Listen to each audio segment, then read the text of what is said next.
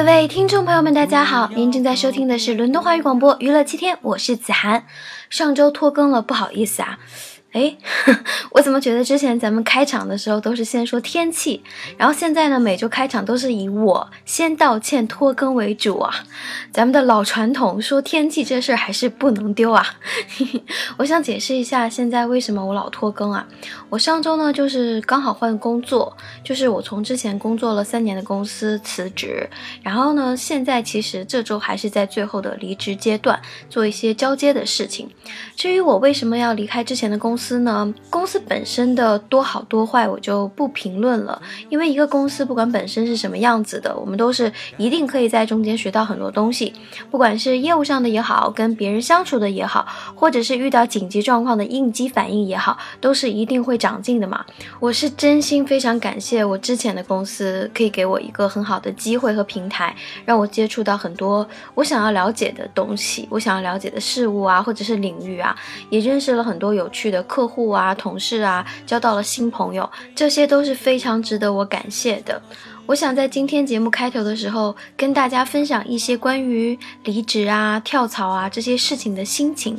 之前我在咱们的微信粉丝群里面跟一些听众朋友聊天，然后发现他们真的是跳槽非常的频繁，快的呢两三个月，慢的呢半年一年就会换工作，一个一个公司跳得相当的起劲。当时呢我就问他们，我说。你们这么频繁的换公司，是因为在中国真的工作很容易找吗？他们当然是理由很多啦，有的说不喜欢公司文化，有的是觉得对自身的发展不利，什么格局太小啦，发展不开啦，有的是讨厌自己的上司啊，或者有的人是不喜欢同事，或者是工作环境，甚至是遇到了那些麻烦的客户，不想跟麻烦相处，所以就干脆离职了。中国现在目前的就业环境来看呢，如果你不要求每次跳槽都会涨薪超过百分之十五或者二十，在同等公司之间的跳槽是非常常见的。包括我在一些平台上上传我们的广播节目，可能今天是这个小编跟我对接，然后过两个月就跟我说他辞职了，要跳去别家平台，就换了其他人跟我对接，我就会有问那些小编，我说你们跳到的新公司待遇会更好吗？他们说，呃，其实也不是啊，大家都差不多呗。不喜欢现在的公司就走，反正做的事情都是很类似的，你也不会损失什么。那我自己感兴趣的事情，我想一想啊，应该就是做节目，然后自媒体这一类的，算是个人的兴趣爱好吧。但是我的日常的基本工作是跟这些媒体完全没有关系的。之所以我会选择之前的那份工作。可以说，我选择每一份工作都是有原因的吧。说来说去，其实就是我希望自己变成一个超强个体。虽然大家现在很多人都在讲说要团队合作，要跟人协作，发挥自己最大的潜力，要带领一个团队、领导一个小组织什么的，但是就我个人的个性而言吧，我会更加倾向于把自己打造成一个超强的个体。我进入一个公司的时候，会想要把所有的环节全部过一遍，然后了解所有的流程，熟悉各种套路，而不是就一年、两年、三年都只做一个职位，老老实实的每天做着同样的表格啊，跟同样的人对接啊，处理同样的异常啊。如果有哪个环节呢，我不太清楚，我会在这个公司觉得很没有安全感。所以我一直属于那种不管是谁请假、谁生病，我都可以顶他们班的类型。我自己回顾一下哦，其实我的每一份。工作都是在帮助我丰富自己的一部分个人的能力。比如说，我假设对电商感兴趣，那我可能就会去做做电商。之后大概思路套路都明白了，就会换到别的感兴趣的领域。一个人可以了解的东西，涉猎的行业都是有限的。打个比方说，之前咱们手机上都玩过那种小的应用，就是让你选择你去过的城市啊、国家啊，然后之后呢，它就会自动给你生成一个足迹的地图，告诉你说，咦，你打败了全中国百分之五十的人，你打败了全中国八十的人，你去过多少地方比大家都多？相信大家都玩过，对吧？有些人呢是那种很喜欢占领地，比如说黄金周七天出门，恨不得要去十个国家，真的是一出来就欧洲十几国游的那种。他们就是很喜欢在地图上点亮自己的坐标，然后出去跟大家聊天，就说：“你看啊，这儿哪儿哪儿哪儿哪儿我都去过。”而另一种人呢，很可能就是对某一个地区感兴趣，恨不得那么一个小小的地方哦，他要去个十次八次的，然后把它里面的人文啊、历史啊、地理啊，什么都搞得非常的透彻，甚至比当地人还明白。你跟他讲什么美洲大陆啊，什么宗教战争啊，十字军东征啊，他可能完全不知道你在讲什么。但是，一旦你提到他感兴趣的那一亩三分地啊，他就能够滔滔不绝的给你讲好几天。这是两种人的选择。我在这里不是说谁好或者是谁不好，因为没有谁比谁好啊，都是自己的选择嘛。现在一些大 V 总是出来说，工作中也分两种人，一种就是超强个体，自身的本领过硬。可以自己负责一个项目或者是一个项目中的一个环节，你完全都可以交给这个人来处理。最直接的例子可能就是程序员编程，然后你这一块功能，你这个模块想要怎么写，想要达到什么功能，你只要告诉他，他就能自己独立完成。然后呢，每一个模块分给不同的程序员，大家分一下作业。你不能要求一个程序员去整个协调全局，但是呢，他自己一定能够完成你分给他的那一块，而且会完成的很好。而另一类人呢，就是可能自己没有特别厉害，不是很精很钻在某一件事上。但是这种人擅长协调，能够在一个团队里面发挥重要的润滑剂的作用，而且还会有一些领导能力啊、组织能力，甚至有个人的魅力。其实很多大老板都是这种人，自己呢可能就连智能手机都整不明白，但是人家就是可以带领手下的团队啊，还可以解决那些派系之间的抢资源啊、内部斗争啊，就是这类的事情，人家会玩的六六六的。啊，这个你们懂的。跑了半天题啊，我想说的其实就是我辞职之后想要去多做一点自己感兴趣的东西，这也是我今天想跟大家说的一个主题，就是追求自己的人生价值。啊，不行，关于辞职找工作的事情，我还是想多啰嗦两句。我一直都很啰嗦，我想你们也应该习惯了吧。之前我想辞职，其实大概讲了很久了，就各种原因吧，一直都没有真的迈出那一步。转眼间，我在同一个地方工作已经三年了。有一天，我就突然一拍脑袋，我觉得是时候要做点自己喜欢的事情了，于是毅然决然的辞职。很多人都跟我说，辞职一定要谨慎呐，你一定要想好啊，后路一定要找好再辞职啊。我以前也可能会担心说，万一辞职之后一下子不会那么快找到同等的工作，或者是万一以后我再也找不到工作了怎么办呢？就是这一串连环吓自己，就是浮想联翩嘛。水瓶座，你们懂得。总之，做决定的过程是很艰难的，但是一旦你决定了，一切都会变得非常的容易。对于大多数人来讲，我并不会建议你们像我这样裸辞，因为冲动呢是要付出钱的代价的。如果你工作还不久，没有很多积蓄，又是在那种消费很昂贵的大城市生活，其实最现实的事情就是每个月你要交房租，你要吃饭，你要坐车。如果你一个冲动就辞职了，那么你很有可能下个月就要开始跟爸妈伸手拿钱了。如果因为工作断片，一两个月没找到下家，可能就会断粮喽。这是很现实的问题。但是呢，另一方面呢，人呐都是有惰性的，都有那种得过且过、骑驴找马的心态。你比如说，你想换一个工作，但是你会觉得。哎呀，我还是先开始找其他工作吧。如果找到了更好的，我就换；如果找不到呢，我就先干着现在的工作。反正你做一天就拿一天的钱嘛。一旦你有了这个心态，其实你整个人的精神状态和气场是不一样的。开始的头两天，你可能还干劲十足，你会投投简历啊，看看那些广告啊。但是第三天你就会忘了，一个礼拜之后，你就会开始找各种借口安慰自己，比如说，哎呀，都快过年了，过年呢不适合换工作，或者等到六七月份又该说，眼看着就要下半年了。公司还要发双倍的奖金呢，这个时候呢也不适合换工作，找工作是金三银四，我还是等到明年三四月吧。就是因为你们有这样的备胎，你们有这样一个反正好死不如赖活着的心理，所以你们根本就不会逼自己发挥出潜能。有的时候吧，这人呐，要是想成事儿，还真的就得有那种破釜沉舟的勇气。有一句话是不逼自己，你都不知道自己多优秀。所以大家如果有想换工作的心态，可以真的刺探一下自己，问一下自己内心深处的真实想法。你是想继续安稳的拿工资，还是想铁了心的离开现在的生活？问清楚自己的内心，然后就去决定去行动。我的经验是，当你做出了决定之后，后面的路自然而然的就会帮你接好了。你的运气，你后来的路径，冥冥之中啊，说玄乎一点啊，真的就会有人帮你安排好。好，跳槽这件事呢，今天就说这么多。我们来说说今天的主题吧，就是关于追求自己的价值。怎么会想到这个话题呢？其实最近呢是看陈冠希陈老师他在纽约大学进行的一次公开演讲。当然呢，他是以一个潮牌老板的身份啊，就是以一个生意人的角度，从自己的亲身经历讲了一些关于未来、关于年轻一代学生应该如何生活的思想观念。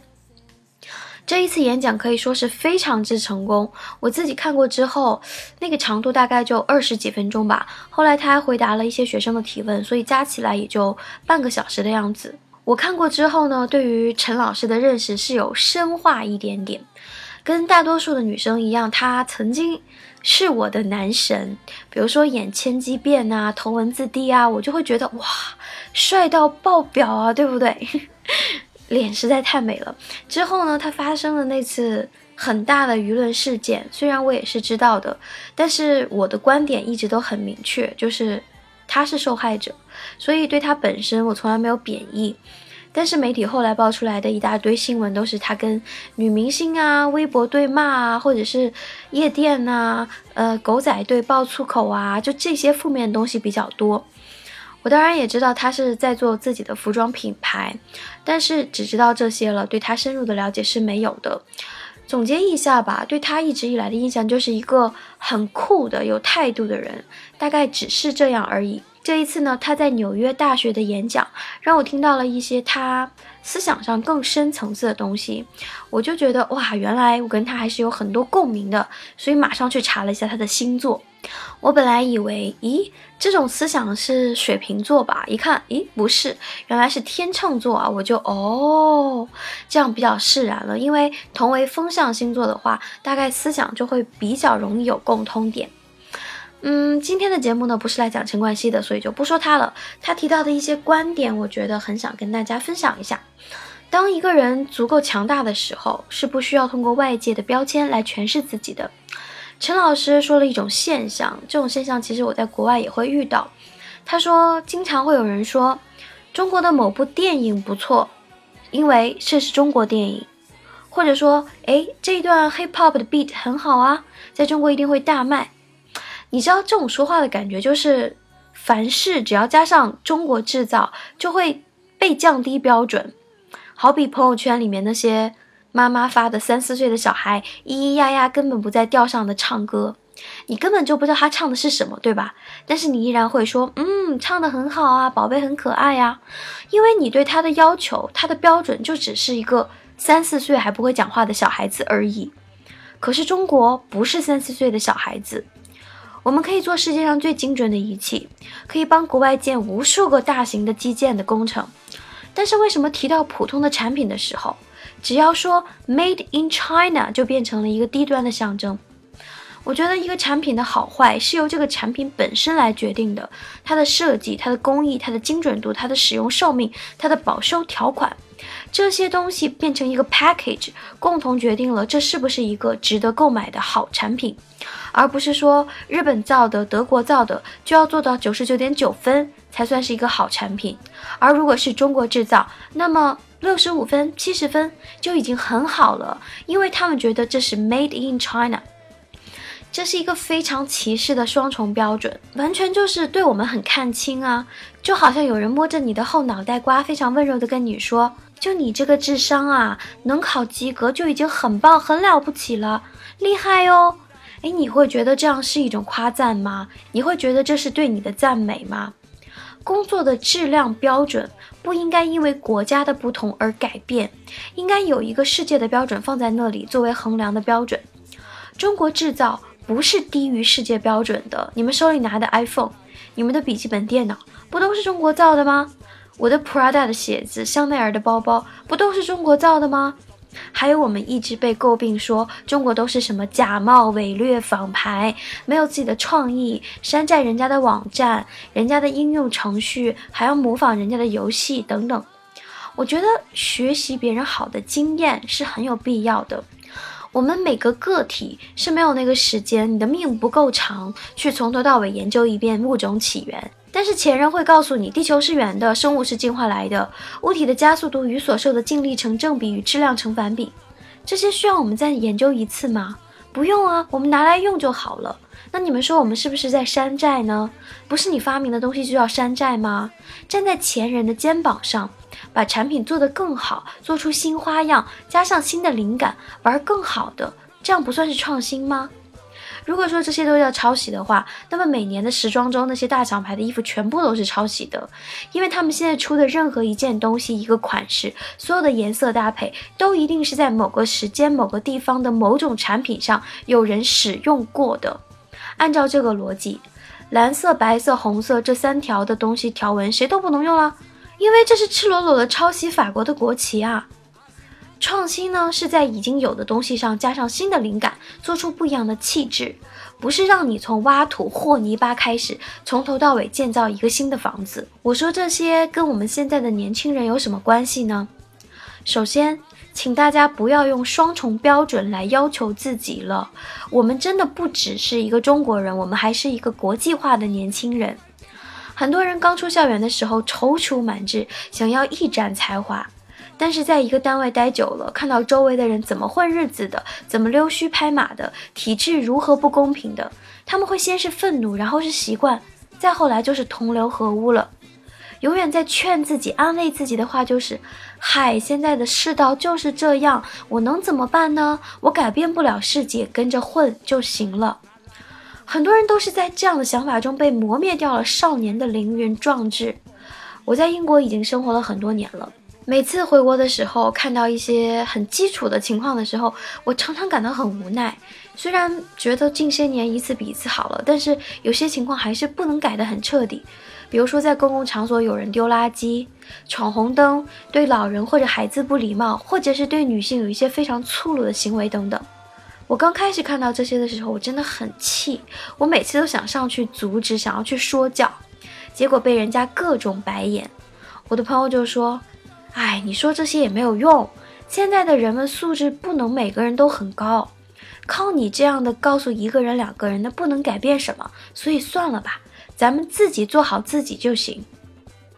我当然深知改变一些旧习不是一代人可以完成的，但是我希望我们听节目的大家可以用一个国际化的标准来引导自己的生活和工作，可以用自己的行为感染身边的人。也许我们每个人感染的只能是自己的小家庭，然后你的父母就可以感染自己的小朋友圈。不用着急，慢慢来，三年、五年、十年，我相信我们的国民素质一定会快速的提升起来的。一个人的力量很小哦，但是你只需要影响另一个人，就可以把这个火炬传递下来，这样不是很好吗？还有在职场里，虽然我们不说破，但是还是存在很多歧视的。真的啊，就是觉得有些工作好像就是高大上、白富美，有些工作就是低级的、没有技术含量的，谁都可以做的。日本的厨师一类的专业技能人士会被叫做职人，专业技能很强吧？就比如说你是会计啊、律师啊、医生啊或者厨师啊，你都会在自己的领域把自己的工作做到最好。你能救死扶伤，不一定能做出来一道可口的饭菜。你是一个大律师，但是你家的水管爆了，你一样找水管的工人。所以只是大家行业不同，不分高低，在自己的领域把活干漂亮了，这就行了。很多人在一个小地方混久了，对自己的要求就会下降。反正你是知道怎么样把活做完交差，反正你是知道怎么样老板不会骂你，不求有功，但求无过，这就是你们的生活准则。但是这样的你，你真的对得起自己的职业吗？对得起自己的年华吗？对得起自己的时间吗？同样是十年的工龄，有人得到的是十年的工作经验，但有的人却是一年的经验干了十年重复的事情，这两者是有本质差别的，希望大家可以体悟。年轻一代的人应该肩负起更多的社会责任。我们的精神力和创造力是中国未来五十年到一百年的财富。如果我们都用一个世界级的标准要求自己，不是用自己小公司的那种糊弄老板的标准，不是用自己小县城那种打发时间的标准，不是为了一个月几千块钱混日子的标准，那么你的时间才是有价值的。同样，如果你以高标准要求自己，也许刚开始的时候就你一个人在公司奋斗、精益求精的工作，别人会觉得你有病吧。但是如果你们几个人、一个团队的人、一个公司的人，甚至一代的人都在用高标准来要求自己工作，赌上自己的职业标准和自尊，怎么会做不出好的产品呢？我真的很不喜欢别人跟我说：“子涵姐姐，我也就这样了。”你要加油哦！你要帮我看看外面我没有看过的世界哦。我觉得这是一种比较不负责任，一种给自己懒惰找借口。就是你干嘛希望永远都寄托在别人身上啊？自己就可以混日子？这样的声音，我希望能够在咱们的听众里，在咱们这一代人的身上越来越少。我有几句想说的话，其实不知道是不是鸡汤哦。八零九零后的一代人呢，大多数是非常幸运的。我们没有遇到任何的饥荒，没有经历战争，国家没有叛乱，我们吃得饱饭，能够读书识字明理。尤其是九零后，你们大多数人是不需要为家人的生计四处奔波的，不是那种这个月不搬砖，明天就会饿死。既然饿不死，那为什么不做点自己能发挥自己能量的事呢？这次我辞职的一个原因就是，我觉得我既然衣食无忧，趁自己还不算太老，那就做点能发挥自己力量的事情吧。比如说按时更新个节目啦，让更多人开心啦，然后鼓舞青少年朋友啦，这些事情，也许是不赚钱的，但是是我喜欢的，也是我擅长的。当我把这件事当成工作来做的时候。其实我是不觉得我在工作的，因为这就是我爱好啊，这就是我想要做的事情啊。就算准备节目可能占用我很多业余时间，可是想到的时候还是丝毫不觉得后悔，因为这件事我知道是我一定要做的。如果我不做的话，我一定会抱憾终身。所以各位可爱的大家，你们有自己一定要做的事情吗？有那种即使走下去可能无路可走，也想试一试的决心吗？如果有的话，你真的非常的幸运，请在饿不到自己肚子的前提下放手一搏吧。我看过一个陈冠希的采访，算是纪录片形式的，然后就有人问说：“如果你能回到过去，你有什么想改变的吗？”陈冠希说：“没有啊，如果我回到过去，我还是做一样的选择。如果回到过去哦，这真的是一个很蠢的问题。”我以前其实也会经常浮想联翩，说啊，如果能回到某一天该多好，我要做什么什么，牵一牵哪个小男生的手啊。可是现在我会觉得，即使我能够回到过去，我什么都不会改变。我会在一旁微笑着看着那个时候的自己，我会欣赏自己当时的一颦一笑、一哭一闹。我还是会爱上那些让我心动的男生，还是会经历那些心碎然后再痊愈的过程。因为正是所有的事情，所有的经历，才造就了现在的我，不是吗？顺便呢，我想劝一劝那些因为失恋、因为受到了挫折、受到了打击而难过到不能自拔的听众朋友，你们现在的经历会成就未来的你，所以不要再沉醉于现在自己的顾影自怜了，继续坚强的生活就好。有一天，你会感谢现在所有的经历。如果你的人生连这些最基本的喜悦、悲伤都没有的话，你的人生该是多么的无聊啊！今天的节目呢，说了一大堆啊，都是我自己的感想，不算是鸡汤吧，就是子涵小姐姐想对大家说的一些真心话，希望对你们有用哦。最后呢，嗯，我想吐槽几句，媒体啊，真的是一个很有意思的东西哦。想当年呢，把人家骂得仿佛天怒人怨，现在又出来各种帮人家洗白。哎，有些事情啊，有些人呐，是要放一放，多一点时间，你才能品出味道的。很多事情的真相，我们其实一辈子都不可能知道，所以就不要那么随意的跟风评论啦。因为语言伤人的能力，真的比刀子还厉害。也许因为我们的无知，发表了一些很伤人的评论，导致受害者产生了各种心理的扭曲。那你说其实那些键盘侠是不是都是这些舆论导向者手里的刀子呢？所以千万不要因为自己的不了解，或者是自以为自己了解了片面的信息，就随便出口伤人。也许就因为你的评论，就可能导致一个人的人生走向完全不同的轨迹。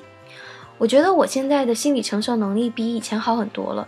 以前要看到评论区有，呃，讲我坏话的啊，或者是说啊，你这个好肤浅呐，好无知啊，好怎样怎样，我真的非常难过，我就会就觉得啊，心好痛，好受伤，怎么办？我不要做了，好气哦。但是现在我就会 笑笑，因为你何必为了那么一个两个的不好的评论而放弃那么多那么多支持你的人呢？是吧？这个 spirit，希望你也有。好啦，今天的节目呢就说到这里吧。我希望大家能够对自己未来的定位和你未来的发展有一个思考，想一想什么才是你要的人生和你自己的能力在哪里，价值在哪里。因为我真的非常相信每个人生而不同，也许你成绩不好，但是你艺术特别强。你会画画，那些学巧的人就不一定会。你会弹琴，你会念诗，你会丛林的生存法则，你会跟别人处得很好。但是那些学霸们，那些靠关系的，那些家里有什么背景的人，衣食无忧的人，他们不一定会得到你得到的那些真心的朋友和爱情。所以真的是平等的，希望大家能够看到自己身上的闪光点。